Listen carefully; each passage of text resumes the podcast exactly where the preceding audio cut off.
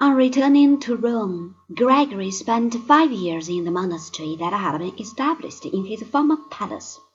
The Pope died in 590, and Gregory, who would have much preferred to remain a monk, was chosen to succeed him. It required all the statesmanship of Gregory to deal with the precarious situation in which the crumbling of Western Roman authority had left the country. Italy was being ravaged by Lombards. Africa was the scene of struggles between a weak Byzantine exarchy beset by Moorish tribes.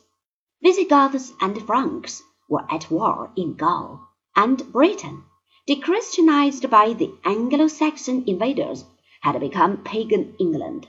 Heresies continued to plague the Church, and the general decay of standards tended to undermine those Christian principles that ought to have governed the way of life of the clerics.